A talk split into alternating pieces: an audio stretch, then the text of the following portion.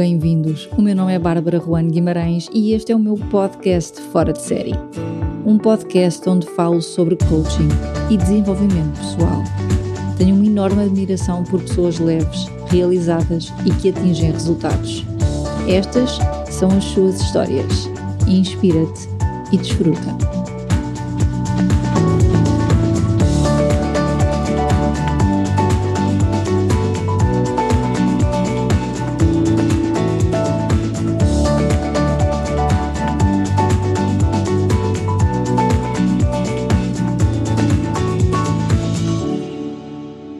Combinei com a Rossana voltarmos a estar à conversa no podcast e aqui estamos.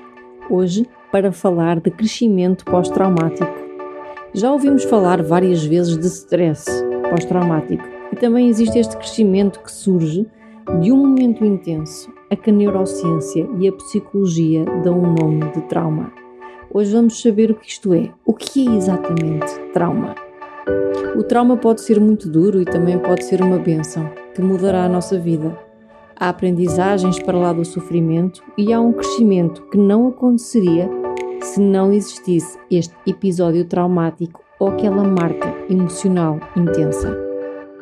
Este episódio vai estar repleto de exemplos e explicações científicas que já sabem que eu adoro e a Rossana está aqui comigo para me ajudar nessas explicações. Convido-vos a sentar, a trazer um papel, caneta para tirar notas e apontamentos, enquanto eu dou as boas-vindas à querida Rossana. Bem-vinda e obrigada por estares aqui a partilhar esta temática connosco.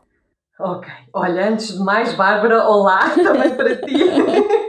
olá aos nossos ouvintes, estou muito contente de estar aqui outra vez contigo e de facto também contente de estarmos a, a cumprir com o prometido uh, e de gravar este episódio para falarmos de trauma e de crescimento pós-traumático, que é, é um tema que me é muito querido. Então, olha, obrigada por esta oportunidade.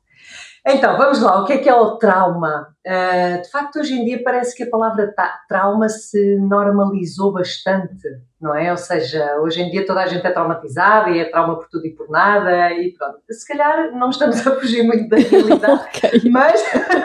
mas há que explicar. Mas, mas, há que explicar um bocadinho o que é que é isto do trauma. Então, o trauma, assim, eh, explicado ou definido do ponto de vista mais psicológico, neurológico, é o impacto emocional, biológico e psicológico que nós temos, que surge no nosso organismo, na sequência de termos vivido um evento que representa uma ameaça à nossa vida, ao nosso corpo ou à nossa identidade. Uhum. Portanto, isto significa o quê? Que o trauma não está no evento em si, portanto, não está naquilo que aconteceu, mas sim no impacto que esse evento tem no nosso organismo e na resposta que o nosso organismo dá a esse evento. Portanto, isto para já é, é, é, traz-nos assim algo de, eh, de novo, digamos, porquê? Porque o mesmo evento pode provocar trauma numa pessoa e pode não provocar trauma noutra. Uhum.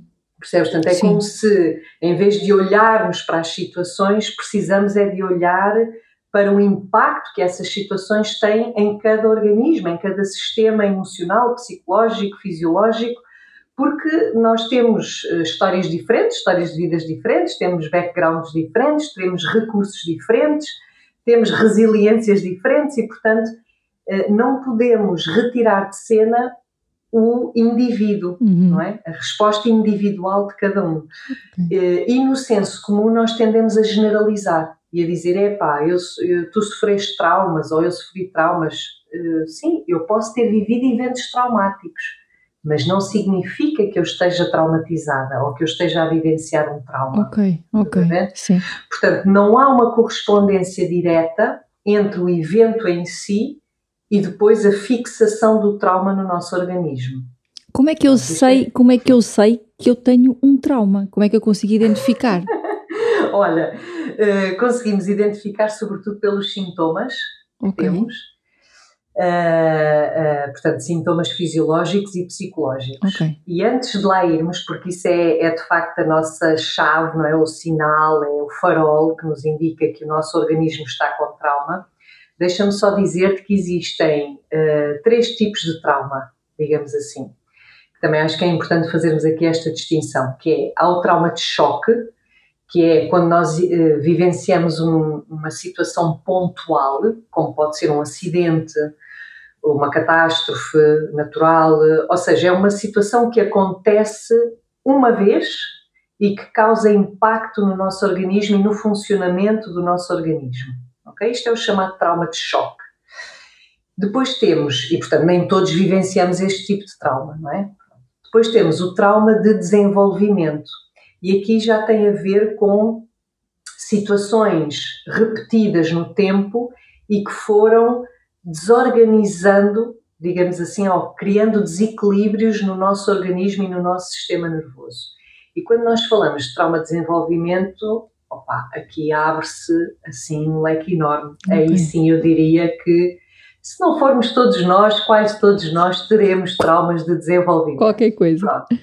Qualquer coisita. Portanto, são as chamadas numa, de uma forma assim menos, talvez menos densa, as tais feridas emocionais. Okay. É? Portanto, quando falamos de, de, negligência afetiva, de falta de atenção, de, portanto, pode, podemos ter tido tudo do ponto de vista físico, não nos faltou nada, não passámos fome, mas tivemos eh, falta de carinho, de afeto, falta de atenção, falta de liberdade de expressão. Portanto, isto ao longo do tempo vai criando entorpecimento no nosso sistema interno. Uhum. Okay? Portanto, aí aqui estamos a falar de trauma, até porque, já te vou dizer depois, este tipo de situações vai criar sintomas físicos também.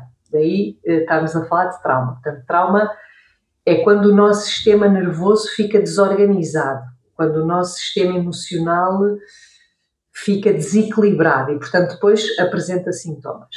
Depois temos um terceiro trauma, tipo de trauma, que na verdade é a junção dos dois, que é o chamado trauma complexo, que é quando nós temos uma junção de trauma de choque com trauma de desenvolvimento. Por exemplo, imagina que em criança ou em adolescente eh, tivemos um acidente automóvel, portanto, trauma de choque, eh, em que perdemos a mãe. E aqui temos o trauma da perda, portanto, do abandono. Estás a ver? E, portanto, vamos ter que vivenciar o resto da nossa vida sem aquela nutrição afetiva por parte da mãe, não é? E claro que estamos a falar de tendências, porque lá está, cada organismo reage de forma diferente, portanto, se calhar até dois irmãos que vivenciam exatamente a mesma situação, há um deles que fica mais uh, entorpecido do que outro para o resto da vida. Uhum. Portanto, o trauma nós vemos o trauma muito através da sintomatologia que depois aquele organismo apresenta. Ok. Pronto, então, chegando a essa pergunta que estavas a fazer, como é que nós sabemos que temos trauma, não é?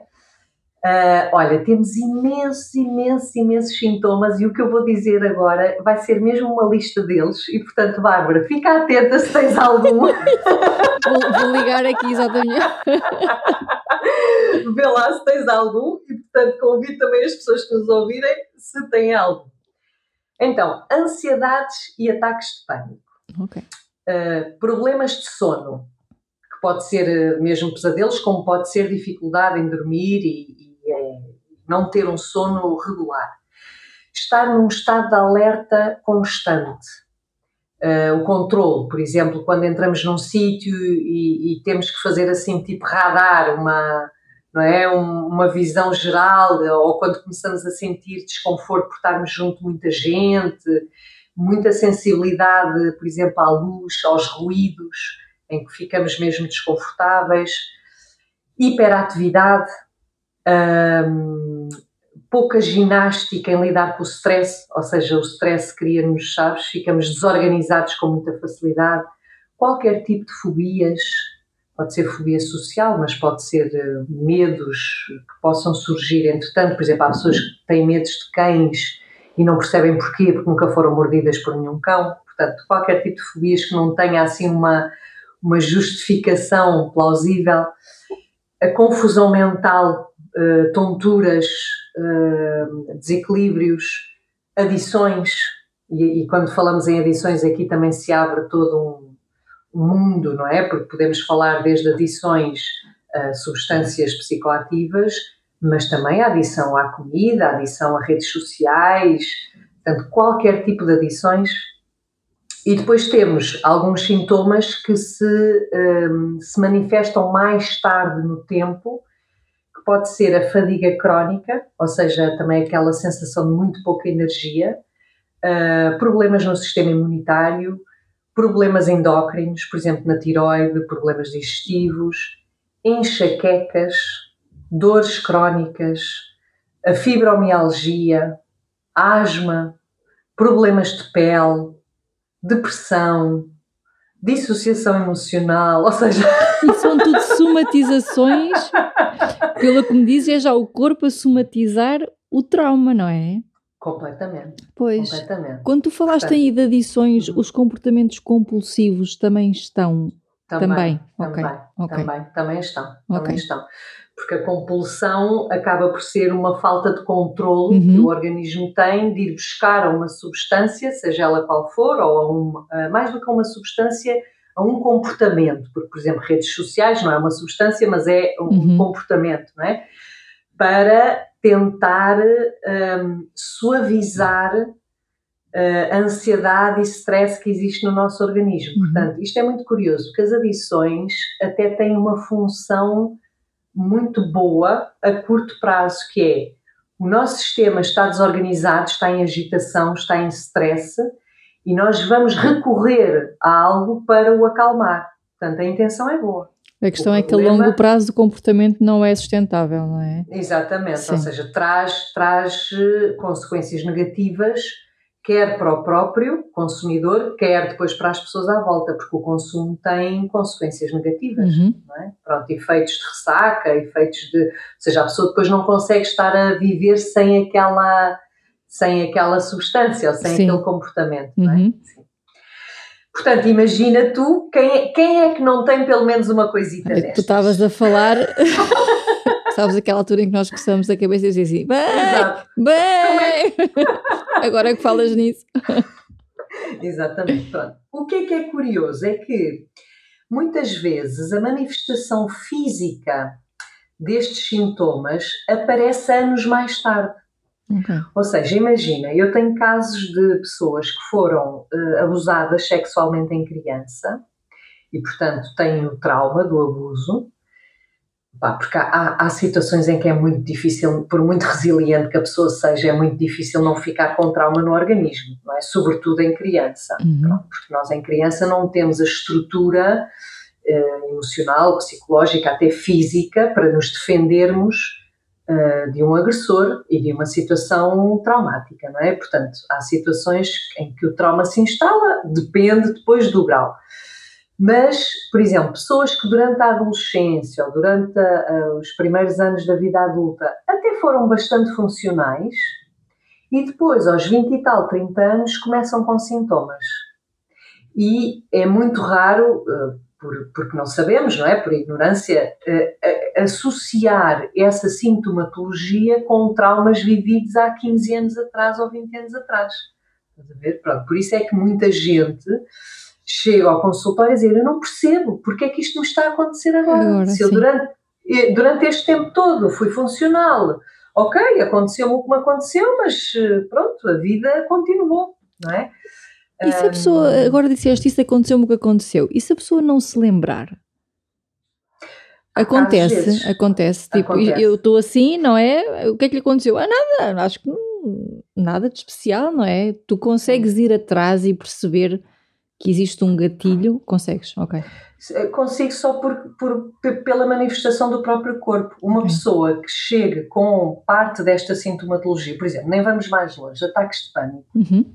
Cada, parece que há cada vez mais pessoas a ter ataques de pânico, não é? Ou pelo menos está a vir cada vez mais ao de cima, ou se calhar também temos mais conhecimento para conseguirmos identificar o que é que são ataques de pânico a pessoa não tem que ter sofrido um abuso sexual, atenção, não é? Pronto, estamos a falar de, de traumas com um nível de gravidade bastante alto, mas alguma coisa de certeza absoluta aconteceu naquela pessoa durante a sua vida infantil ou de adolescente para que hoje uh, o sistema nervoso esteja tão desorganizado a ponto de ter ataques de pânico. Okay.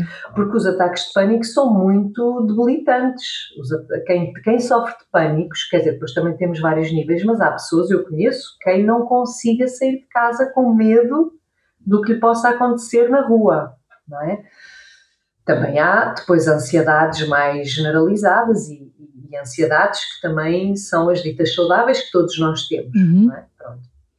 Mas quando um, um, organismo, um corpo, um sistema nervoso me chega muito desorganizado, uh, há ali sinais de que tem trauma, alguns, não é? Pronto. E a pessoa pode não se lembrar. E na verdade, a, a coisa boa, ou a boa notícia, hoje em dia, com as terapias mais somáticas e focadas no trauma, é que a pessoa não precisa de se lembrar para podermos ir dissolvendo os, os ruídos, digamos assim, traumáticos que existe naquele sistema. Portanto, o trauma tem muito a ver, assim, do ponto de vista fisiológico, uh, o trauma diz respeito ao sistema nervoso. Não é? Portanto, nós, o nosso sistema nervoso autónomo está subdividido na ramificação do sistema nervoso simpático e do sistema nervoso parasimpático.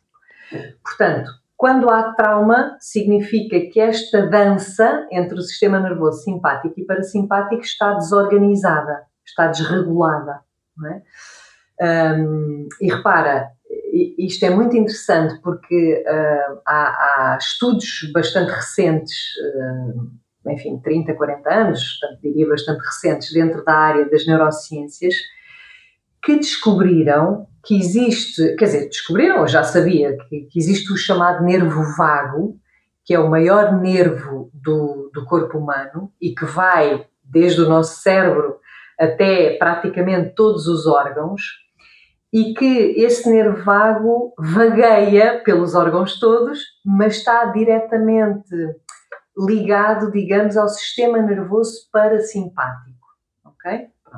que é que isto, porque é que isto é importante? Porque tudo aquilo que nós vivenciamos emocionalmente vai ter um impacto no nosso sistema nervoso.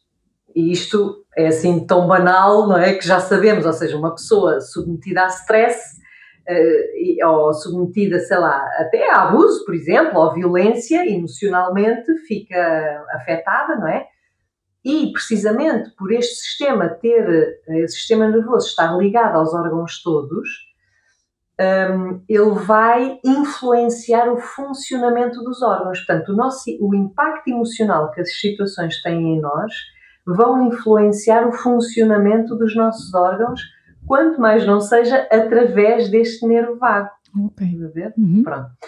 Portanto, o que é que nós em terapia, digamos, em terapias mais somáticas e mais focadas no trauma, nós precisamos de fazer? Precisamos precisamente de ir uh, conhecer, mexer no sistema nervoso e no funcionamento deste, não só do nervo vago, mas pronto, do sistema simpático e parasimpático, porque uh, algo não está a funcionar bem. Por exemplo, imagina, pessoas que tenham problemas de sono ou que tenham tido traumas que se manifestam hoje em problemas de sono, significa que o sistema nervoso simpático está sempre ativo e não deixa a pessoa dormir, uhum. por exemplo. Estás a ver? Pronto. Portanto, isto são coisas mais facilmente detectáveis, não é? Pessoas hiperativas. Significa que o sistema nervoso simpático não consegue desligar. Ok. Percebes? Uhum. Ou também temos o contrário que é pessoas muito inertes, com a tal fadiga crónica, com que, que não conseguem fazer frente às situações, estão numa letargia muito, muito presente, não é? Significa que o sistema nervoso parasimpático está muito presente e não dá lugar ao outro. Uhum. Porque, na verdade, um, um, sistema equilibrado é aquele onde os dois eh, entram em cena quando é o momento, não é? Durante Sim. o dia temos o sistema simpático mais ativo, quando vamos comer precisamos do parasimpático para nos ajudar a digerir, depois volta, por isso é que muitas vezes nos dá sono, porque uhum. ficamos mais eh, com menos energia, depois retomamos e vamos para o simpático outra vez, e depois chegando à noite convém abrandar e o uhum. parasimpático em cena. Portanto, há uma dança sempre entre os dois, não é? Quando esta dança não é feita de forma harmoniosa, começam a aparecer os sintomas. começam a aparecer uh, estes sintomas. Portanto, é difícil explicar, ou pelo menos para mim, do ponto de vista prático, o que é que nós fazemos em terapia, não é? Eu, eu posso te dizer que há aqui uma, um foco em conhecer aquele corpo uhum. e, portanto, uh, muito o recurso ao uso do mindfulness. Uhum. Portanto, mindfulness não como meditação, mas como conexão com o aqui e agora, com as nossas sensações, com as nossas emoções, com o que é que está a acontecer uhum. no nosso corpo, uhum. porque está sempre a acontecer imensa coisa no nosso corpo, estás a ver? Uhum. Em termos de temperaturas, em termos de, de comichões, de picadas, de, de dores, de tensões, de relaxamento, de, há imensa coisa a acontecer. E nós, quando estamos desconectados do corpo, uh, parece que não sentimos nada. Okay. Não, está tudo bem, está tudo bem. Sim, pode estar tudo bem no sentido que não tens dores, mas alguma coisa está a acontecer. E, portanto, este diálogo com o corpo é importantíssimo começar a ser desenvolvido, começar a ser feito. Porque, normalmente, onde há trauma, há uma dissociação do corpo. A gente não sente o corpo. Ok. É, é uma fuga, uh, Rossana? É uma fuga é. inconsciente? É. Portanto, a pessoa inconscientemente é. escolheu dissociar-se. Uhum. Sim, okay. sim. Nós temos, quando nós estamos perante uma ameaça, uh, que pode ser uma ameaça à vida, como pode ser uma ameaça só ao nosso equilíbrio emocional, não é? com alguém, nós temos duas respostas de defesa ativas. O digamos, fight or luta, sim. Exatamente. Portanto, ou atacamos de volta se alguém nos sim, ataca, sim. não é? Ou fugimos, saímos da situação, não queremos ver a pessoa, não cortamos relações, pronto. E em ambos os casos, desde que seja feita em consciência, portanto, com o tal awareness e o mindfulness presente, são respostas de defesa eh, que precisamos e que é bom que as tenhamos, não é? Que é poder responder e entrar em confronto quando é o caso e poder dizer esta pessoa é muito tóxica para mim, portanto eu prefiro cortar a relação. Pronto. Mas isto é quando já temos consciência, porque na verdade no momento, não é? Quer dizer, se te aparecer um leão à frente, por muito que tu planeies o que é que vais fazer, só, só quando estiveres lá no momento é que vais saber o que é que vai acontecer, porque o nosso neocórtex, ou seja, a parte racional, uh, apaga, apaga completamente. Apaga de tal maneira que nós, é por isso que muitas vezes perdemos a memória Sim. dos acontecimentos, porque a parte racional, a memória explícita, fica apagada e, portanto, nós reagimos, olha, do que tiver disponível. Sim. Quando não somos capazes nem de lutar nem de fugir, porque a ameaça pode ser demasiado grande para conseguirmos o confronto ou até a fuga, então o nosso corpo entra em congelamento. O freeze. O freeze. E quando entramos em congelamento, em que perder, em situações emocionais, é não somos capazes de dizer nada, ficamos ali petrificados, na esperança que a situação acabe o mais rápido possível, mas há mesmo uma, uma cena esquisita do corpo não se conseguir mexer até. Quando isso acontece, significa que estamos então a entrar mesmo em trauma. Significa okay. que as outras duas respostas, que são naturais, são de defesa, não estão disponíveis no nosso organismo e então congelamos e é aí que o trauma fica mais fixado, mais enraizado. Uhum. Estás a ver? Pronto. É o que acontece, por exemplo, no caso de um abuso sexual a uma criança, não é? Coitadinha, por muito que lute, é mais fraca. Sim. Fugir também não consegue. Portanto, é muito frequente haver uma dissociação desligar. corporal.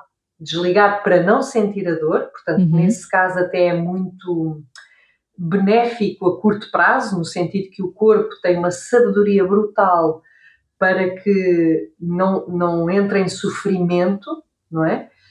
Então desliga e não sente e pode apagar da memória. Ok. Por exemplo, recentemente até ouvi, porque era algo que me fazia alguma confusão, mulheres eh, que são violadas, por exemplo, o, o organismo portanto, podem não só dissociar, como o próprio organismo, como defesa, produz todos os fluxos que a mulher precisa para que a penetração não doa.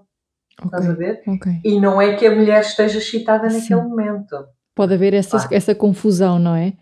Exatamente. Estás a ver? E daí depois vir muita culpa e etc. Porque, ou seja, é o corpo a preparar-se para sofrer o menos possível. Ok. Estás a ver? É Sim. brutal. O nosso organismo é muito sábio. Fogo. Impressionante. Estava-te a ouvir e, e, por exemplo, estava a pensar nos medos. Falámos aqui nos medos. Uhum. No, no início Uhum. falaste do choque, o trauma de choque. Uhum. Por exemplo, a questão é se o trauma é uma é um exponenciar do medo, ou seja, eu caio de bicicleta, sou ciclista e Uhum. caio de bicicleta numa prova, imagina. Uhum. Uhum. É trauma quando aquilo é incapacitante, ou seja, eu posso ficar com medo de andar de bicicleta, mas isso não ser um trauma. Quando é que é um trauma ou quando é que é uma coisa natural? Olha, eh, diz que o trauma acontece quando essa resposta de defesa não é completada, Ok. não é feita. Uhum. Então, por exemplo, imagina uma queda, eh, se o organismo de alguma maneira sente, porque isto é muito subjetivo, Pois imagino. é muito subjetivo, se o organismo sente que podia ter feito alguma coisa para evitar o acidente, então aí ganha medo e desenvolve o trauma. Se, pelo contrário, o organismo sente que fez tudo o que estava ao seu alcance e que apenas aconteceu aquele evento com posterior reparação da situação, porque este também é um fator muito importante, então pode ter sido simplesmente uma queda. Ok. Estás a ver? Ok. O que é que eu entendo por reparação da situação? É, eu não sei se já viste alguma vez, mas hum, há vídeos no YouTube que mostram estas cenas de forma. pá, é, é muito engraçado. Quando tu vês aqueles documentários dos animais Uhum. e vês, hum, sei lá, uma, uma perseguição de um animal a querer ir atrás do outro e tal, e pronto. Porque, na verdade, o nosso sistema, em termos de sobrevivência, é igual ao dos animais. Não é? Portanto, nós temos o cérebro reptiliano que está desenhado para a sobrevivência como qualquer animal. Qual é que é a diferença entre os animais selvagens e os humanos? Porque os animais selvagens também sofrem eventos traumáticos, mas não desenvolvem trauma. E, foi daí que veio este estudo todo do trauma nos humanos. E, e porquê é que eu estou a dizer animais selvagens? Os animais têm esta eh, movimento espontâneo para a reparação do sistema Ok. que é quando o animal, por exemplo, é atacado ou está a fugir, está num momento de fuga e depois esconde-se para não ser atacado, e às vezes até prende a respiração e entra em freeze mode, em congelamento para que ninguém dê por ele e, dê, e para a respiração. Sabe os animais que se fingem mortos, Sim. por exemplo? Pronto. No momento em que sentem que estão seguros, em que o outro, o predador, se foi embora, no momento em que sentem que estão seguros, eles começam a ter descargas e começam a tremer. Eu não sei se tu já viste isso alguma vez, mas se Não. não viste, pá, vale a pena ver. Começam a tremer como se estivessem a ter um ataque epilético. Estás a ver? Começam a tremer todos, a tremer. Aliás, as pessoas também, muitas vezes após um acidente, começam a ter estas descargas do sistema nervoso. E o que é que acontece? Isto são mesmo descargas que o sistema nervoso está a fazer para restaurar o equilíbrio. Ok. Portanto, quando existe um acidente e nós apanhamos alguém estatelado na estrada a tremer, é excelente. É deixar. É deixar, significa que aquele sistema nervoso está a descarregar toda a tensão acumulada para restaurar o equilíbrio. O que é que nós muitas vezes fazemos? Agarramos a pessoa, apertamos a pessoa para ela deixar de tremer. Ok. É o contrário Que não se deve fazer. Ok, ok. que não se deve fazer, Ok. que não se deve fazer. Portanto, em terapia também existem momentos, precisamente porque vamos mais ah, a sensações corporais que nos levam para emoções, que nos levam depois para memórias e o corpo começa a, a- pode começar a ter estas descargas o que é fantástico e os clientes normalmente têm imenso medo, não é? Porque dizem, "Ei, o que é que me está a acontecer? E eu digo sempre, ah pá, maravilha, significa que o teu sistema nervoso está a descarregar a tensão acumulada de um trauma que pode estar nesse organismo há 20 anos atrás, Ok. desde há 20 anos atrás. Ok. Estás a ver? Pronto. Portanto, na verdade, o trabalho com o trauma é muito fisiológico, é muito físico. Percebes? Claro que há uma componente emocional também super importante e que eu acredito que, que os dois vão uhum. viajando uhum. um com o outro, uhum. não é? Mas quando falamos de trauma, é lá está a sintomatologia que está no corpo e que queremos que ela se liberte, não é? De alguma forma. Um, qual é que é quando... a tua, eh, desculpa, qual é que é a tua opinião quando as pessoas dizem que têm um trauma, uma fobia ou um medo, uh, aquela teoria da dessensibilização? Ou seja, tenho uma fobia à água, então vamos entrar em contacto com a água devagarinho. Tenho fobia, ou ganhei um medo incrível às bicicletas, então vamos enfrentar o medo, não é? A desensibilização. Isto existe? Faz sentido? Olha, aqui entramos numa parte que poderá ser um pouco polémica, não é? Uhum. Porque existem várias abordagens uh, psicoterapêuticas e uh, há abordagens que de facto se focam mais na desensibilização uh, e que em algumas pessoas até têm o seu efeito. Portanto, uhum. eu não quero também estar a falar muito daquilo que eu não conheço, mas daquilo que eu conheço, a desensibilização vai no sentido oposto àquilo em que eu acredito e ao que me faz sentido a mim. Estás a ver? Pronto. Porque o trauma é o sintoma, o trauma não é a causa. O trauma é um sintoma. Portanto, se eu tenho ataques de pânico ou se eu tenho fobia a cobras, opa, eu só a ideia de me porem dentro de uma sala cheia de cobras ainda, ainda fico pior. Uhum. Estás a ver? Portanto, para mim e naquilo que eu tenho aprendido e verificar também em mim, isso tem mais a ver com retraumatizar, por um lado, e por outro lado, ir no sentido oposto. Porquê? Porque o que nós queremos é um maior contacto com o corpo. E a desensibilização leva-nos a uma desconexão do corpo. Certo. Estás a ver? É como se nos levasse apenas a, a funcionar com o neocórtex. Sim. E nós, é preciso lembrar que temos três cérebros, não temos só um. Sim. Não é? Temos o reptiliano, que é comum aos animais todos. Portanto, esta parte de sobrevivência é comum a todos nós. Depois temos o emocional, ou o sistema límbico, não é? que é dos mamíferos. E, portanto, aqui já estamos a falar de algo que, comum a todos os mamíferos, que é, sobretudo, o afeto, o grupo, a pertença. Pronto. E depois temos apenas nos humanos a questão do neocórtex do racional.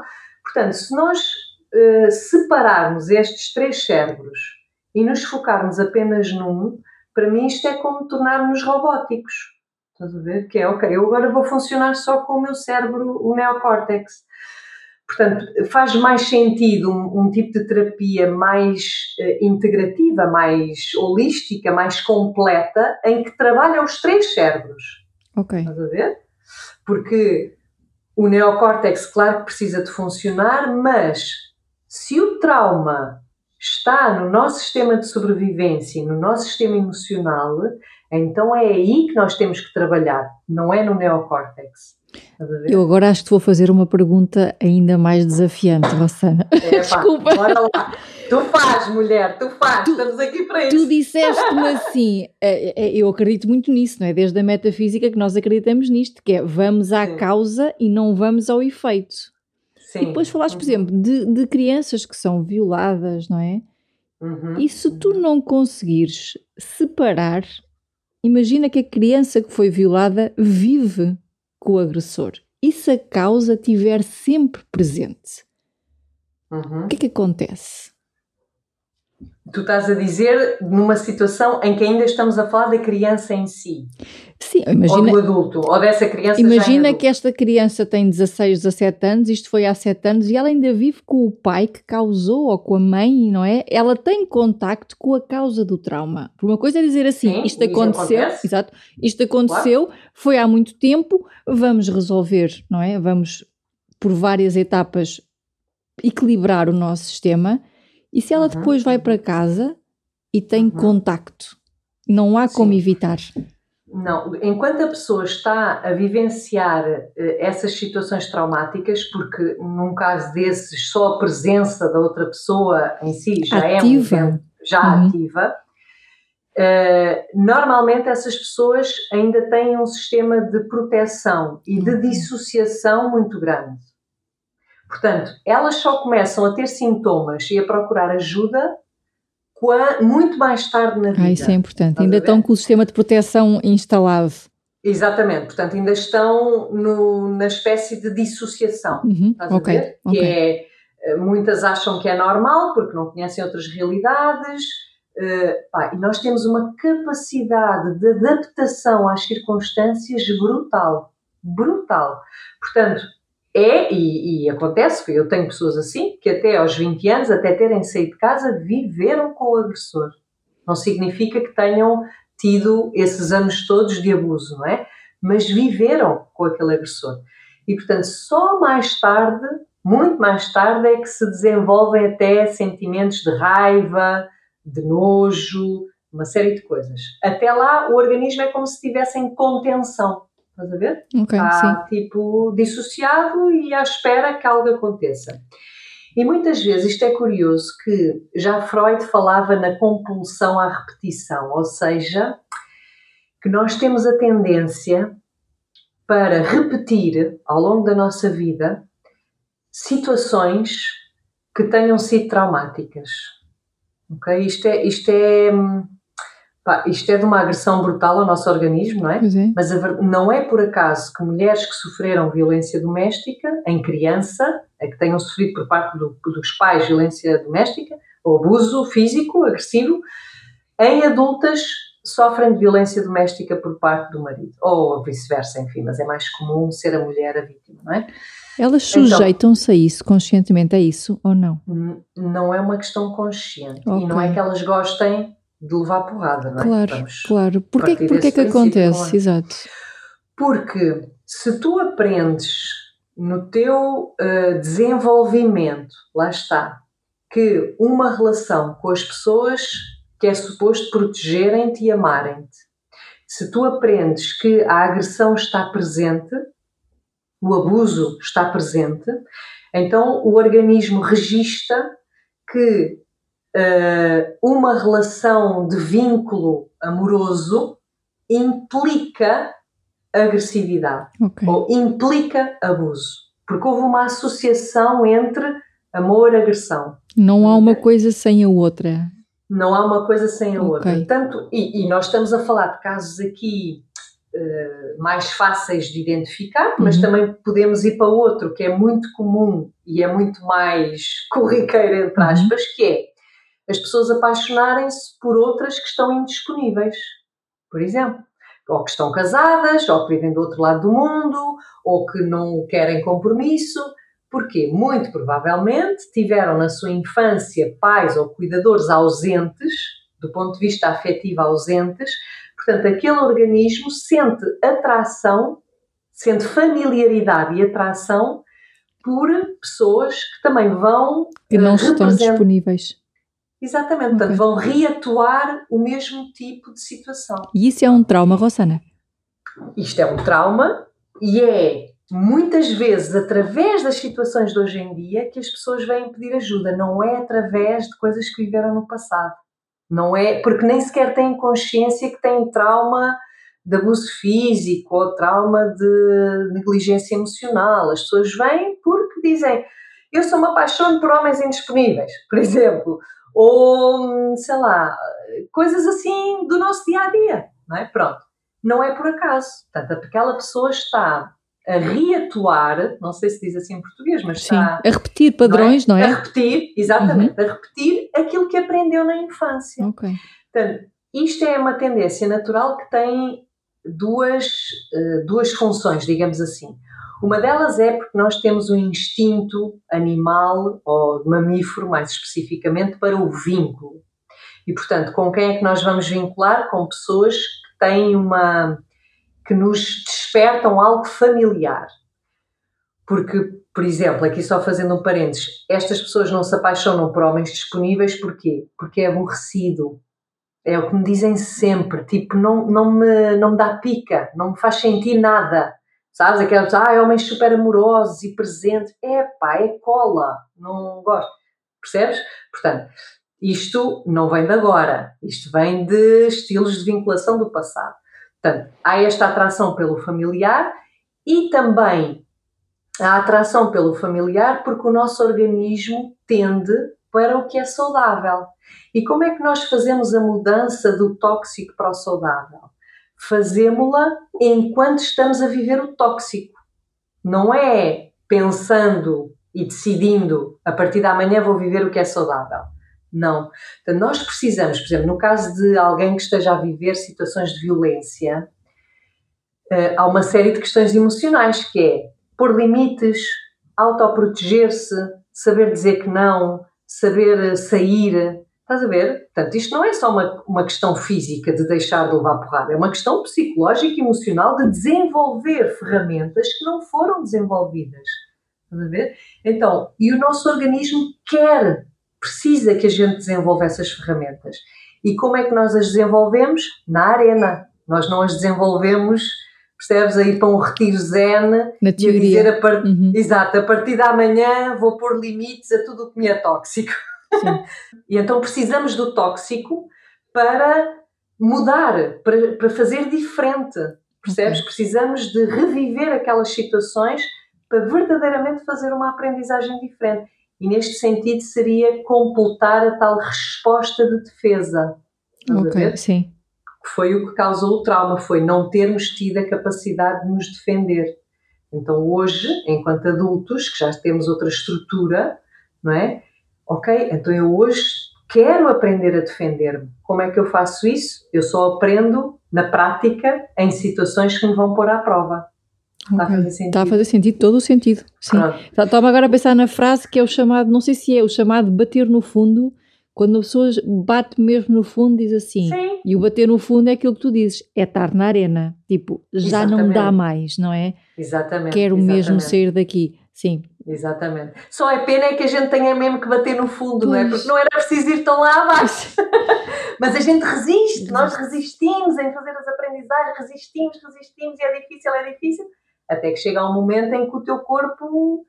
Aí só te vêm doenças que. E às vezes acontece pessoas que chegam e dizem: Olha, eu já estou feita num fanico, eu preciso mesmo mudar Sim. alguma coisa na minha vida, porque não consigo continuar a viver assim, porque a saúde física começa a Começa a refletir-se. A refletir, não é? Eu a semana passada lembro de dizer essa frase a uma pessoa, numa história parecida de uma de algo que não estava a funcionar, Uhum. eh, pronto, e a conversa vinha sempre no mesmo tema, e eu lembro de dizer, é porque ainda não dói o suficiente. Pois, pois. Porque eu disse, quando, porque conscientemente já poderia estar a ser feita alguma coisa. Sim, sim, se sim, sabes o que está a acontecer, se já me consegues descrever o que está a acontecer, se já dizes que não é Uhum. o ideal, que, que não funciona e continuas, pá, não adianta muito lamentares-te. Uma pessoa quando já tem consciência e continua lá não lamentares, e é porque ainda não Uhum. dói o suficiente.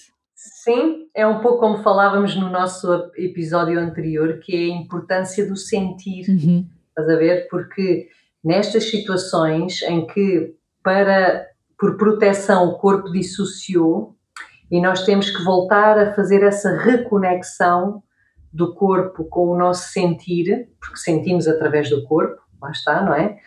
E isto mete muito medo a muita gente, sobretudo a pessoas com trauma, não é? Porque voltar a sentir não é sentir alegria, voltar a sentir é voltar a sentir aquelas dores todas Uhum. não é? que sentiram em criança e das quais já não se lembram porque encontraram mecanismos de proteção e de dissociação. Uhum. Portanto, eu muitas vezes digo, quando a pessoa está num desespero muito grande, isso era o que tu, é- era o que tu em criança sentias e tiveste que te proteger para não sentir, porque enquanto criança era insuportável, insuportável mesmo, não suportável. Uhum. Portanto, a pessoa teve que arranjar mecanismos de, de fuga desta dor. Uhum. Agora, em adulto, podemos voltar a sentir essas dores para fazer o tal, uh, completar as tais defesas que não foram feitas em criança, porque não tínhamos essa capacidade, é? O, o que me leva a pensar, ver se está correto, Rossana, que uma pessoa só faz então, só passa para o tal crescimento que nós falámos no início, Sim, quando Uhum. ela quiser. sim. É, é importante ser uma, uma coisa voluntária. sim. É importante. Não, não eu acho que sim, não estou okay. a ver assim outra maneira. Outra maneira, e, sim. E, falando assim, se calhar falando desta, desta última parte, não é? Uhum. Que pode vir uh, do trauma e que, a meu ver, é de facto o grande tesouro que existe escondido na nossa caverna, como diz o Joseph Campbell, na jornada do herói. Portanto, para mim, a jornada do herói, eu falo nisso também no meu livro, é mesmo todo o percurso, desde o trauma até ao crescimento pós-traumático. E o crescimento pós-traumático é, é, foi uma expressão cunhada pela psicologia positiva na sequência ou por oposição ao chamado stress pós-traumático. Uhum. É? Portanto, o stress pós-traumático é aquilo que nós vivemos em termos emocionais e físicos de um trauma uh, experienciado no passado. Esse mesmo trauma pode nos levar a fazer um crescimento sem o qual não seria possível. Estás a ver? Pronto. O lado bom é do verdade, trauma. É o lado bom do trauma. Sim. Portanto, é verdade o que tu disseste, que é nem todas as pessoas com trauma fazem este crescimento pós-traumático. No entanto, uh, a meu ver, até para mim pessoalmente, é uma forma de dar sentido aos nossos traumas. Pronto. Porque quando a pessoa consegue fazer o tal crescimento, e sim, eu também acredito que tenha que ser voluntário, consciente, porque implica um trabalho interior muito profundo, um pedido de ajuda, um, simplesmente porque há coisas que sozinhos não vamos lá e não há mal nenhum nisso, também somos mamíferos e estamos cá para uhum. nos ajudarmos uns aos outros. Uhum. E portanto, se não fizermos esse trabalho, é difícil virmos a, a, a expandir, não é? E o que é que eu entendo por expandir mais do que teríamos expandido se não tivéssemos trauma? Então, do ponto de vista pessoal, uh, podemos ganhar uma maior autenticidade, uma empatia e uma abertura que são muito especiais, que são muito únicas. Uhum. Uma pessoa sem trauma, uma pessoa uh, com trauma e a viver na amargura do trauma, está tão fechada em si própria que não, sabes, não chega ao outro. Não há conexão com o outro porque também não há conexão consigo próprio. Uhum. Portanto, um dos efeitos secundários deste crescimento pós-traumático é uma, é uma capacidade de conexão muito mais profunda, porque tu consegues conectar com a tua dor e com a dor do outro de uma forma muito mais mágica. Okay. E quando eu digo mágica, não é por não ser real, é por ser assim muito especial, uhum. digamos, não é? Pois, a nível interpessoal, na relação com os outros, já não estás para aturar muita coisa, sinceramente. É? Aprendes a pôr os limites, não é? Aprendes a pôr os limites e a ter relações muito mais verdadeiras e muito mais próximas e muito mais nutridoras. Gosto disso. Ah, pá, nem há comparação. Bem-vindo, trauma, a Sim. sério. É uma cena. Uma benção. É uma benção. Venham eles que é para a gente crescer. Sim. É mesmo uma benção. E depois, do ponto de vista espiritual também, não é? Porque ganhas uma consciência existencial também mais ampla. Há aqui uma, um sentido de humanidade e de partilha de dores. Uh, é isso que te nutre é, é, é, não, não estás fechado em tipo com o trauma. Uma das coisas que nos faz é ficamos fechados em nós. Sim. E só nos vemos a nós. E é só a nossa dor. É a vítima. Uhum. Estás a ver? Uhum. E sim, fomos vítimas, uhum. mas ficar e perpetuar o lugar de vítima é terrível, porque a pessoa não vive. A pessoa fica aprisionada no seu mundo e não vê o que é que está à volta, estás a ver?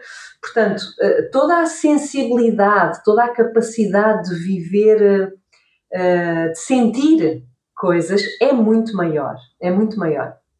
Agora, eh, isto de facto, pronto, exige um trabalho sobre si próprio que também não é fácil, não é? No sentido, eu não gosto de estar aqui a dizer que isto é fácil e rápido porque não é, mas ao mesmo tempo é um caminho pá, que vale mesmo muito a pena porque te traz uma qualidade de vida que não tem nada a ver com, com a anterior, não é? E depois tu aprendes um, a história da reparentalização, que é tu dares a ti própria aquilo que os teus pais, na melhor das intenções, não foram capazes de dar, não é?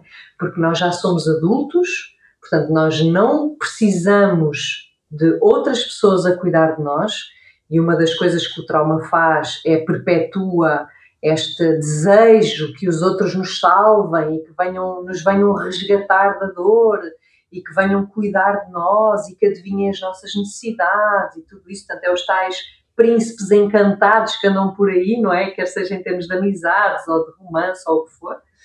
Portanto, quando nós uh, nos tornamos pais de nós próprios, isto dá-nos uma liberdade imensa, não é? Porque eu sei o que é que eu preciso para estar bem, eu sei ir buscar o que eu preciso para estar bem, eu sei cuidar de mim, não é? Um, eu sei proteger-me, eu sei que não quero determinadas pessoas na minha vida, eh, não é? Sobretudo pessoas que me fazem mal, que eu sinto que me fazem mal. Eu não quero cobranças, eu não quero chantagens, eu quero autenticidade. Estás a ver? E portanto, isto tudo, onde é que vem? Vem dos meus traumas, não vem, não vem do nada, estás a ver? Não vem porque eu nasci iluminada. estás a ver? Por isso é que eu digo, não, não querendo normalizar a palavra de trauma, mas eu acredito que é isso, 90% pelo menos de nós, nós temos trauma no nosso organismo. E repara, um organismo com trauma, uma criança com trauma, será um adulto resiliente, poderá desenvolver isso. Ou seja, e nós vemos hoje essa questão muito na educação hiperprotetiva, protetora, protetiva, enfim, de pais muito protetores, não é? Aquelas crianças não crescem, não, não se desenvolvem. A adolescência, eu não sei, eu, eu pronto, eu, eu acho que os meus pais foram inconscientes o suficiente para aos 13 anos me deixarem ir fazer um interrail com duas amigas e eu reconheço que 13 anos é uma idade muito precoce para ir de mochila às costas, de comboio por aí fora. Uh, foram inconscientes e por um lado dou, agradeço porque tive uma experiência fantástica com essa idade. Mas, mas a verdade é que uh, o, o, contrário, ou seja, pais que não deixam os filhos fazer nada, que não os deixam sequer pôr as mãos na cozinha para, para cozinharem um ovo estrelado, que não querem controlar tudo, proteger de tudo, não é? Medo de tudo eu não sei que adultos vão ser, uhum. porque não desenvolvem ferramentas, não é? E há traumas, sim, situações de desconforto e de, em que tu sentes a tua vida a ser posta em causa, que é bom que, que os tenhas para aprenderes a proteger-te, não é? A defender-te. É, é, é no bom. mindfulness, é, é dar-lhes a responsabilidade, não é? Deixa que eles claro. tenham a responsabilidade claro do claro. que quer que aconteça, não é? Exato, mas eh, enfim, reconheço que não é fácil e portanto, e é fácil falar e mais difícil obviamente de, de pôr em prática. Eu, eu, é assim, eu, eu não diria que eu não diria que não é fácil, é uma questão de acho que mudar aqui um bocadinho o mindset, não é? Porque eu, eu acho, eu também como tenho uhum. dois filhos, uhum, eu uhum. acho que deve ser muito cansativo uhum. um, estar permanentemente a controlar a vida dos nossos filhos. Puxa, eu imagino que sim. Eu, eu não, eu, eu, não conseguiria, não é? Porque estás sempre e não faças isto, e não vais não sei o quê, e não fazes assim. E não... Isto deve ser muito cansativo para uma mãe. Portanto, encontrar aqui o sim. equilíbrio de não vou deixar o meu filho com 12 anos fazer o interrail de mochila às costas, sim, mas sim. também deixar viver. Ah, eu acho que deve ser também uma liberdade muito grande, Rossana. Tipo, ok. Sem dúvida. Mas às vezes depois Até queres porque... que, que eles tenham as melhores notas e então estás ali eles têm que estudar e têm que estar 10 horas e estás em cima deles. Pá, e se eles não tiverem boas notas? E se, Qual é o problema? Eles vão, é? eles vão ter alguma consequência com isso, claro. vão ser responsáveis e vão aprender a lidar com isso. Vamos ver claro, como, sejam claro. curiosos do que é que vai acontecer a seguir, não é? Até porque é muito difícil uma criança não sofrer as tais feridas emocionais por parte dos seus cuidadores, não é? Portanto, eu acho que mais vale fazermos as pazes connosco próprios e dizermos: Ok, eu estou a dar o meu melhor, sabendo que os meus filhos vão ter os seus traumas, digamos, uhum. as suas feridas emocionais e as suas questões para, para resolver enquanto adultos, uh, do que estarmos a tentar evitar traumas quando às vezes é no evitar que eles acontecem. Que eles acontecem, bem visto, bem visto. Mas é que é mesmo, agora que falaste faz todo o sentido, Portanto, não é? Sim, Portanto, pá, é deixar correr e dar o nosso melhor uhum. sempre. E, e, eu acredito, lá está, a questão não é outra, é um, é um bocadinho como nos casais, o problema não é um, o conflito, porque os conflitos fazem parte de qualquer relação. Agora, uma relação saudável tem espaço para reparar o conflito. E uma relação tóxica não tem, ou, ou, não saudável, não tem esse espaço. Portanto, mesmo que crianças, adolescentes, parceiros, em que haja falhas, digamos, não é? Falta de presença, ou negligência, ou olha, acontece, mas que pelo menos haja espaço para a reparação. O que é, que é esse espaço, Rossana? Fala um bocadinho sobre isso. Olha, esse espaço é. Hum, após um conflito, quando existe conflitos, normalmente cada, um, cada uma das partes está muito fechada em si própria, uhum. não é? Porque faz parte das relações os outros virem tocar nas tais feridas emocionais que temos cá dentro. Não fazem de propósito, não é? Porque as pessoas têm mais que fazer do que andarem aqui a ativar as feridas umas das outras, mas inevitavelmente, pelas dinâmicas de cada um, uh, vai ativar qualquer desconforto em nós. E quando isso acontece, no imediato, nós lá está, reagimos tal como reagíamos em criança, que é ou atacamos, ou fugimos, ou silenciamos. Okay? E, e aqui cria-se um conflito, cria-se um mal-estar na relação. O que é que é bom? Portanto, isto pode acontecer e depois muitos casais ou muitos outros tipos de relação passam para vamos fazer de conta que isto não aconteceu. Uhum. E vamos, eh, amanhã acordamos e vamos estar bem dispostos e depois começamos naquele jogo de, uh, sei lá, dos beijinhos, dos abracinhos e já está e não fiques a pensar nisso e tal e coisa. Pronto. Não houve espaço de reparação. O que é que é o espaço de reparação? O espaço de reparação é após essa situação de, de conflito ou de confronto, podermos, já com o nível emocional mais estável e já com a nossa consciência mais presente, podermos os dois conversar sobre o que é que aconteceu em cada um. Estás a ver? Do okay. tipo, olha, quando tu me disseste isso, eu fui para um lugar de muita tristeza ou de muita zanga, que eu consegui perceber que não tem a ver contigo, já tinha a ver com dinâmicas que eu tinha com o meu pai ou com a minha mãe, mas ainda assim eu não consigo controlar e vem-me ao de cima, fico perdida e fico sem saber o que fazer e fecho-me em mim própria e gostava de conseguir melhorar, mas olha, neste momento foi como foi possível e desculpa se te magoei, não era essa a minha intenção. Uhum. E quando a pessoa faz este tipo de discurso, ou seja, falando de si, não atacando o outro, mas falando de si, e depois também reconhecer com humildade que magoou o outro. Também não foi de propósito, não houve essa intenção, um, mas abre espaço para que o outro possa fazer exatamente o mesmo.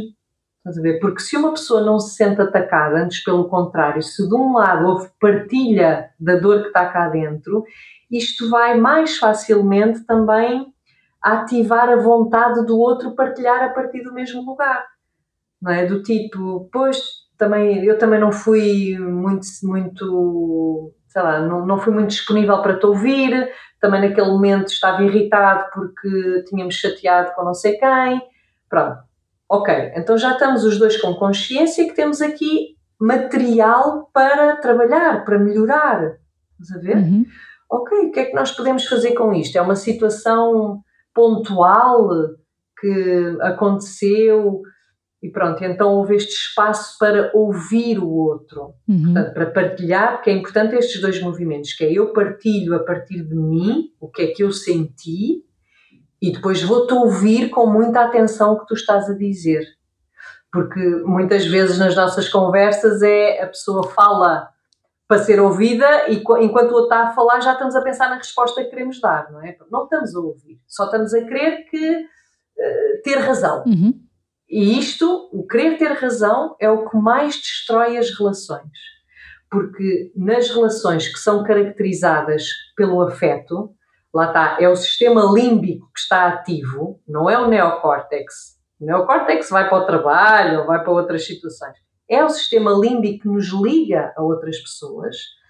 Portanto, o que nós mais queremos é encontrar paz ligação e conexão com essa pessoa. Portanto, continuamos no sistema límbico.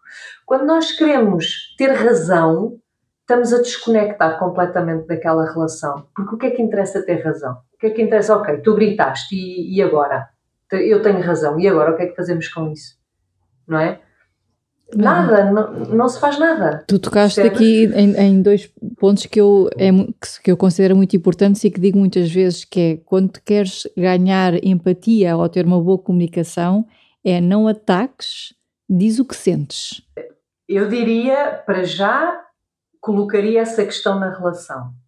Algo do tipo, tu já reparaste que quando eu uh, tento falar uh, de uma parte mais emocional, tu rejeitas esse tema ou esse tipo de conversa, porque se, se, a, pessoa não tem essa consciência, oh, então, então aí é que não há mesmo nada a fazer, não é? Portanto, há aqui uma primeira possibilidade de restauro, digamos que é essa, que é eu quando falo da minha parte emocional vejo, porque sou eu que estou a ver, não é? Que é para não atacar, portanto, eu vejo que tu tens dificuldade ou rejeitas ou não queres falar sobre isso. Pronto. E aí, do outro lado, poderá vir, sim, tens razão, eu tenho dificuldade com o discurso emocional, ou pode vir o mesmo tipo de resposta. Tipo, ah, lá, estás, ah, tu, tu, lá tá, exatamente. Lamechas do sim. caraças e não sei o quê. Ah, amanhã já passou, não é? Tipo, vamos falar sobre isso. Sim. Pronto. Quando chegamos, quando vimos que nada já funciona dos nossos cartuchos, não é? Opa, eu o que sinto é que isto é uma dor imensa, porque é é uma desconexão entre duas pessoas, é estarmos a falar linguagens diferentes. Uhum. E a comunicação e a conexão é algo muito importante para uma relação, seja ela de que tipo for, uhum. não é? Uh, e portanto, quando estás a, relacionar-te com uma pessoa que não te está a ouvir, não, não te vê naquilo que são as tuas necessidades emocionais e, consequentemente, não te respeita, porque não é por mal, mas se não te vê, também te passa por cima, não é? Aqui fica muito difícil, sabes? Fica muito difícil e, e já me tem acontecido uh, desistir de relações porque eu não consigo relacionar-me a partir de um lugar de faz-te conta. Quando te fazem aquela pergunta, o que é que tu achas? O que é que tu uhum. respondes? O que é que eu acho, mas um cliente? Ou... Às vezes são clientes, às vezes são amigos, sabes? Tipo, tu vês essa Sim. situação acontecer e às vezes fazem-me essa pergunta e eu fico sempre, sou a amiga, quem é que está a falar? É profissional, é amiga? Tipo, oh Rosana, estou ah. aqui, o que é que tu achas que eu devo fazer? Sim. Ah, pá, essa pergunta é muito perigosa. essa pergunta é muito perigosa. É muito perigosa. É muito perigosa, porque a nossa comunicação, então, nas amizades, ou mesmo nas relações mais próximas de família, ou de. Cada vez que nós damos um conselho, ah, uma é. sugestão, nós estamos a desviar aquela pessoa do seu caminho. É uma responsabilidade muito grande, não é? É. O que eu costumo dizer é: eu acho que tu deves fazer o que é melhor para ti. O que fizer sentido, exato. Sim. o que te faz bem. Porque há aqui uma diferença entre o que tu, tu podes gostar de uma pessoa, mas essa pessoa fazer-te mal. Certo. Não é? Então. É uma boa é... autopergunta, não é? Será que isto Sim. me faz bem? Exato, é, é, é, muito por aí. Porque eu posso ver coisas, mas é sempre do meu, do meu lado subjetivo, do meu mapa mundo, não é? Certo. E pode não ser o que aquela pessoa precisa. E é muito difícil eu acho, respeitarmos as escolhas dos outros quando não vão ao encontro daquilo que nós achamos que era o melhor para eles. Uma grande aprendizagem, não é? É pá, mas é, mas é de uma maturidade é. necessária, porque senão andamos todos aqui a atropelar-nos uns aos é outros. É ver acontecer, é? ter aquela noção, isto se calhar não era o melhor para ela, mas ok, ela escolheu, não é? É a escolha, é a escolha. porque eu, eu também gosto imenso quando tenho pessoas à minha volta que respeitam a minha escolha e que estão comigo na minha escolha. Independentemente de, de, é? Independentemente. De concordarem ou não. Sim, sim, porque não há nada de mais precioso, de mais valioso, de mais nutridor do que tu teres pessoas contigo que te respeitam na tua escolha. Sim. Estás a ver? Seja ela qual for. Isto é, pá, é, acho que é, de uma, é mesmo, é tão valioso, percebes? Que para mim, o mais importante para outra pessoa a quem eu queira bem é que essa pessoa esteja bem. Sim. Então eu estou aqui para o que for. Se ela decidir, sei lá, divorciar-se, eu estou cá. Se decidir manter-se casada, eu estou cá. Se decidir viver para o estrangeiro, eu estou cá. Se decidir ficar, estou cá. Certo. Uh, acho que isso é o mais importante mesmo. Rossana, estamos mesmo a terminar aqui o podcast. Okay. Deixa então uma pergunta para quem nos está a ouvir. Okay. Aqui que uma... Lá vens tu com as tuas perguntas difíceis, Sim, aquelas finais. Aquelas finais. Não, hoje, hoje não te vou fazer a final porque não, já, já, já fizeste. Exato, já está. Essa já está, essa já está. Não. okay. A que é que uma pessoa deve estar atenta? Qual é que é o, o clique para a pessoa dizer hum. assim, ok, eu tenho aqui um passo para o crescimento que eu posso fazer e chegou uhum. um momento.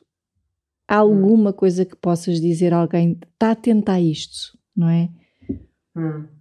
Eu acho que é quando, quando não nos sentimos bem na nossa pele, quando não uhum. estamos bem connosco próprios, quando, quando acordamos de manhã sem entusiasmo, uhum. quando, quando não sentimos vitalidade, energia, okay. quando não temos sonhos. Okay. Eu acho que aí é um momento para a pessoa parar e, e pedir ajuda, se for esse o caso. Eu peço ajuda, eu, eu, eu reconheço que há coisas que sozinha não vou lá. Uhum. Por muito que leia, por muito que faça cursos, por muito que.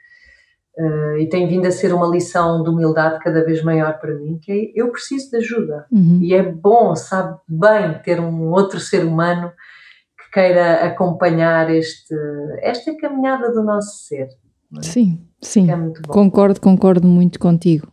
Não é? A vulnerabilidade acaba por ser um sinal também de, de forte, não é? De, então, de não, querer, é? de querer ser, não é? De querer sem ser, dúvida, querer estar. Sem dúvida, sem dúvida. Rossana, olha, mais uma vez, muito obrigada mesmo. Adorei obrigada falar contigo, eu. como sempre, não é? Também eu, também eu. Pronto, agora apetece-me fazer outro, mas. Pronto, olha, tu inventa lá outro tema que a gente, quem sabe.